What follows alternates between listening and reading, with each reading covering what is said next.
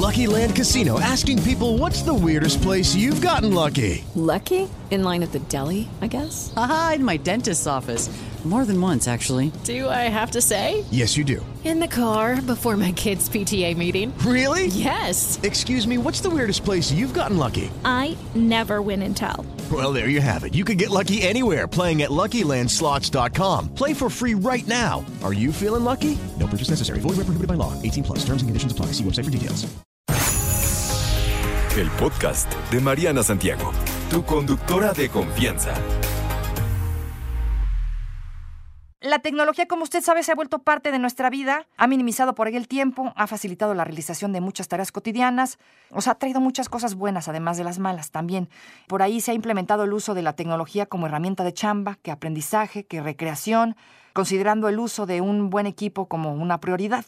Por acá las grandes empresas han sabido canalizar y vender la adquisición de nuevos productos, haciendo mejoras en la tecnología con la que cuentan, como artículos, ya sabe, de primera necesidad, la constante actualización en los sistemas, así como los materiales desechables con los que suelen estar fabricados, que garantiza, ya sabe, que existe una demanda constante sobre estos productos electrónicos, pero al término de la vida útil de, pues, tabletas, celulares, auriculares, audífonos, pues, controles remotos, estos mouse de computadora, eh, varios aparatos, normalmente se pueden, o bueno, no se pueden, se suelen conservar por ahí arrumbados en un rincón, en alguna parte del, del hogar. Dicen, no, pues es que esto ya no jala, ya no sirve, no, pues échalo para allá, ¿no? Ya luego vemos qué hacemos con él. Y ahí lo andamos guardando y tenemos un chorro de tabletas o computadoras que no usamos, o mouse, o pues ya sabes, celulares, ¿no?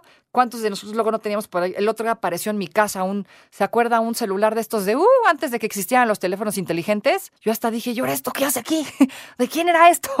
Pues así solemos hacer este tipo de cosas, estar guarde y guarde y guarde cosas que ya no, ya no ocupamos y se hace la acumulación de la basura electrónica. Fíjese que dicen los expertos que esta práctica es incorrecta, que no lo deberíamos de hacer, que no deberíamos de guardar cosas electrónicas que ya no utilicemos. ¿Qué es esto de la basura electrónica? Según la EPA, que es la Agencia de Protección del Medio Ambiente, es un subconjunto de productos electrónicos y usados que reconoce y reconoce más bien el valor inherente de estos materiales que se pueden reutilizar, restaurar o reciclar para minimizar los desechos reales que podrían terminar en un vertedero o desechados incorrectamente en el basurero sin ninguna protección. Esta es la basura electrónica. Son entonces un subconjunto de productos electrónicos usados que reconocen el valor que tienen, que a lo mejor se pueden reutilizar o restaurar o reciclar para minimizar los desechos reales que podrían terminar entonces, repito, en vaya usted a saber dónde, en un basurero o por ahí, desechados incorrectamente. ¿En qué afecta esta basura electrónica? De acuerdo con datos proporcionados por las Naciones Unidas, fíjese que el mundo generó pues una cifra gigantesca de millones de toneladas métricas de residuos electrónicos en 2019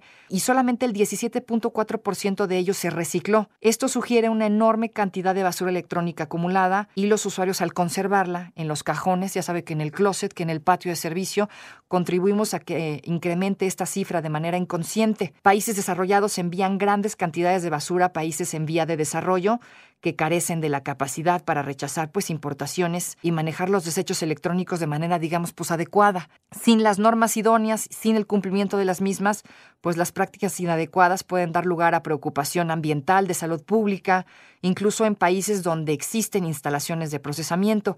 Esta asociación, la EPA, trabaja en conjunto con funcionarios y gobiernos en todo el mundo para intentar solucionar pues este problema y mejorar las prácticas en materia de basura electrónica en los países en América Latina, que en el Caribe, que en África, que en América del Norte, en otros lugares. ¿Cómo es que afecta a mi salud? Pues me debería preocupar esto qué, ¿no? Me debería preocupar a mi salud la basura electrónica.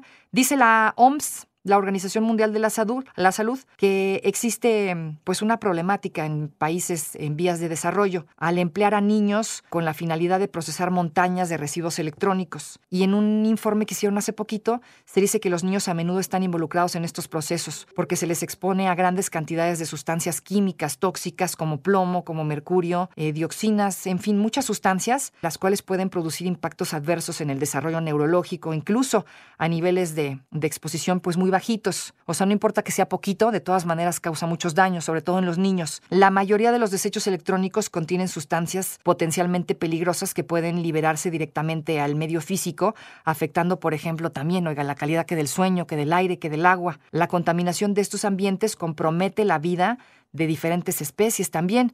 Así que, ¿qué es lo que debo de hacer o qué es lo que puedo hacer? Pues lo principal será, ya sabe, hacer limpieza en el hogar, en su casa, en su closet, sacar toda la basura electrónica que encuentre, todo lo que ya no ocupe, sáquelo de ahí. Hay que encontrar un servicio de eliminación de residuos. Por ahí hay un grupo que ofrece herramientas en línea para encontrar centros de reciclaje eh, certificados. En algunos, y solo en algunos centros de adquisición de nuevos equipos, existen contenedores también para depositar la basura electrónica. También es cosa de preguntar. Y dice que sin duda alguna una de las acciones más importantes es cambiar con la cultura del consumo y entonces preferir arreglar los equipos en algún centro de reparación en lugar de estar compre y compre y compre, porque ya sabes, se nos descompuso la tableta. No, pues ya guárdala, yo quiero la nueva, papá, no seas gacho, mochate, ¿no? Siempre terminamos haciendo eso. Entonces usted tiene la, la tableta, la 10, la 11, la 12 y tienen ahí y las guardamos y todavía sirven y funcionan y o las podemos, ¿no? Heredar de generación en generación, pasársela al sobrino.